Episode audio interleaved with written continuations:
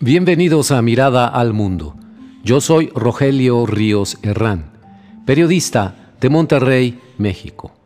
Y mi colaboración de hoy la he titulado Nancy Pelosi y los machos. Comenzamos.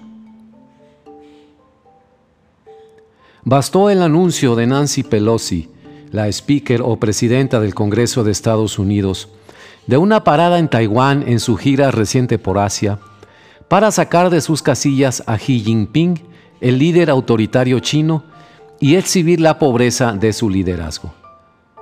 Nos preguntamos, ¿esto es rabia y ruido de las armas lo que China Popular ofrece al mundo? Con sus 80 años a cuestas muy bien llevados, la figura de una señora Pelosi bajando la escalerilla del avión a medianoche en Taipei, con el cansancio de las horas de vuelo, me acabó de convencer de que a pesar de los elevados riesgos del viaje y las críticas a su supuesta impertinencia al provocar al líder chino, la visita de la speaker Pelosi a Taiwán tuvo aspectos positivos que quizá superen a los negativos. Vean ustedes. Primer punto. Desde el inicio de la agresión rusa a Ucrania en febrero pasado, Analistas de la comunidad de inteligencia en Estados Unidos, de think tanks en Europa y América Latina, previeron un ángulo derivado de esa situación que es muy inquietante. A saber, la decisión de Putin de recuperar Ucrania para retornar a la madre Rusia podría animar a Beijing a retomar Taiwán para la madre China. Así, entre madre y madre, Moscú y Beijing impulsarían su narrativa nacionalista como la justificación a sus agresiones.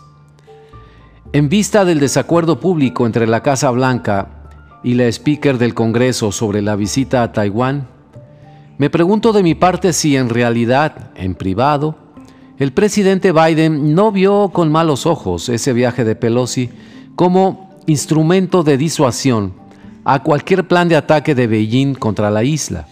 Después de todo, el asalto gradual a la autonomía de Hong Kong está casi consumado. ¿No es Taiwán el siguiente paso? En las semanas recientes se había incrementado la inquietud sobre un ataque a Taiwán, lo cual se reflejaba incluso en columnas de opinión y declaraciones de funcionarios en notas de prensa de los principales medios de comunicación en Estados Unidos.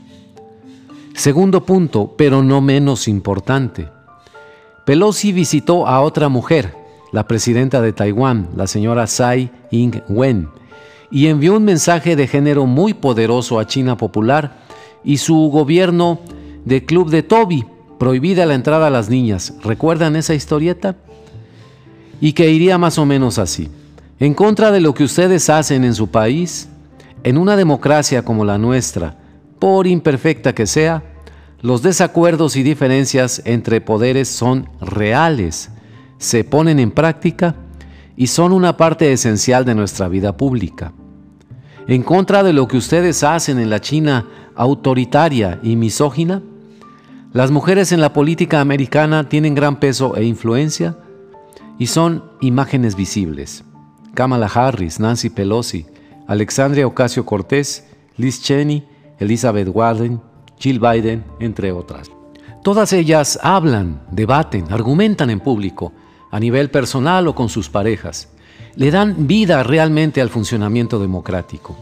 Y eso es simplemente intolerable para el señor Xi Jinping, el macho man de China popular, a quien jamás he visto hacerse acompañar en un acto público de su esposa o pareja si es que tiene a su lado a una mujer que lo soporte.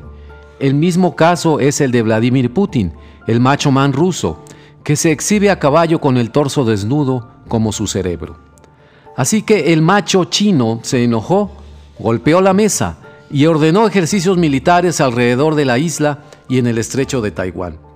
Pero para su mala suerte, a la puntería china le falta una buena calibración. Algunos misiles, fíjense ustedes, de los que se utilizaron en el ejercicio militar, fueron a caer cerca de la costa de Japón. Claro, Made in China.